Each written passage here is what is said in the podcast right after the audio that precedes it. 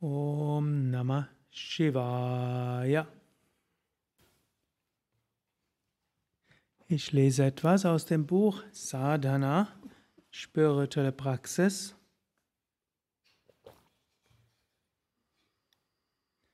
Aus dem Kapitel Sadhana gemäß Mahabharata.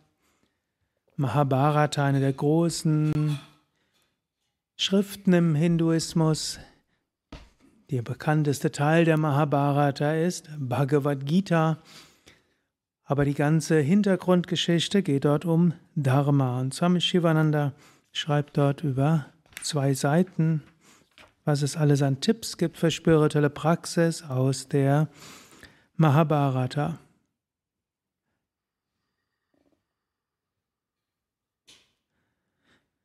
Mahabharata sagt, es gibt nichts Höheres als Dharma in dieser Welt. Durch Dharma bekommst du auch Artha, Karma und Moksha. Dharma heißt Rechtschaffenheit, Dharma heißt das Bemühen, das Rechte zu tun. Und wenn wir uns bemühen, das Richtige zu tun, dann kommt auch, sagt der Herr, Karma. Das heißt, wir bekommen auch ausreichend Sinnesbefriedigung, auch unsere Emotionen sind zufrieden. Und auch Artha, wir bekommen genügend, was wir brauchen zum Leben. Artha ist auch Wunsch nach Anerkennung, nach finanzieller Sicherheit, nach beruflichem Erfolg. Und Moksha ist Befreiung.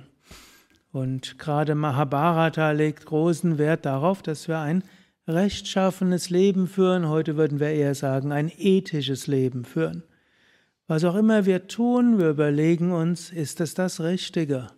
Und woher wissen wir, was das Richtige ist? Können zum einen sagen, führt es zum höchst größtmöglichen Guten? Welchen Einfluss hat mein Handeln auf andere? Welchen Einfluss hat mein Handeln auf die Welt? Welchen Einfluss hat mein Handeln auf Tiere? Welchen Einfluss hat mein Handeln auf die Menschen, mit denen ich direkt zu tun habe?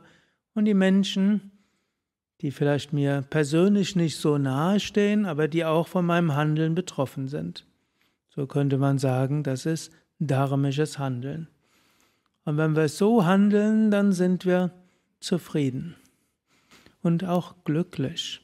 Patanjali sagt im Yoga Sutra, wenn wir, wenn wir nicht die Ethik beachten, Yama beachten, also die Grundsätze des ethischen Handelns, dann endet das in endlosem Leid und Unwissenheit.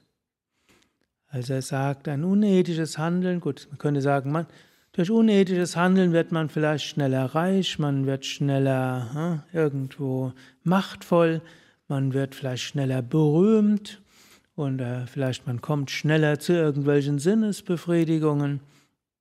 Aber Zufriedenheit schenkt uns das nicht. Wir sind immer gehetzt und unruhig. Irgendwo gibt es ein schlechtes Gewissen, eine innere Getriebenheit.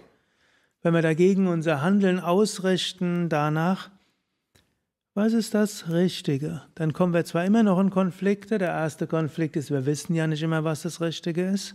Und so gibt es ja das ganze Lehrgespräch. Krishna, Arjuna fragt Krishna, wie kriege ich es denn raus, was das Richtige ist?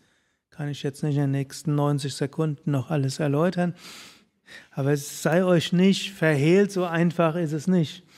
Und das Zweite, was man auch sieht, Diejenigen, die sich bemühen, das Richtige zu tun, sind nicht immer diejenigen, denen es immer gut geht und die immer Glück haben und so erfolgreich sind. Also auch hier, natürlich können wir das jetzt langfristig sagen, langfristig spätestens im nächsten Leben. Aber es gibt noch eine andere Dimension. Selbst wenn wir, die, wenn wir die Welt anschauen und feststellen, nicht immer sind die Rechtschaffenen diejenigen, die am erfolgreichsten sind, können wir trotzdem sagen, Wer sich bemüht, ethisch zu handeln, hat eine innere Grundzufriedenheit. Wenn es uns dabei gelingt, nicht größenwahnsinnig zu werden und zu glauben, an mir hängt alles, sondern wenn wir uns selbst sehen als Teil des Göttlichen, ich bemühe mich, das Rechte zu tun, aber was nachher bei rauskommt, das weiß Gott. Und da gibt es ein übergeordnetes, äh, woran ich wachsen kann und andere wachsen können. Wir also diese Demut haben, und ein Vertrauen haben und auch das Vertrauen haben, was was auch immer kommt, irgendwo hilfreich ist, dass ich daran wachse, dann können wir einen guten, auch unser Leben genießen, Karma. Wir, wir können sicher sein, wir kriegen auch das, was wir brauchen zum Leben, Artha. Und wir nähern uns in großen Schritten der Verwirklichung, Moksha. Und vor allen Dingen, unser Herz ist offen und wir sind weit und verbunden.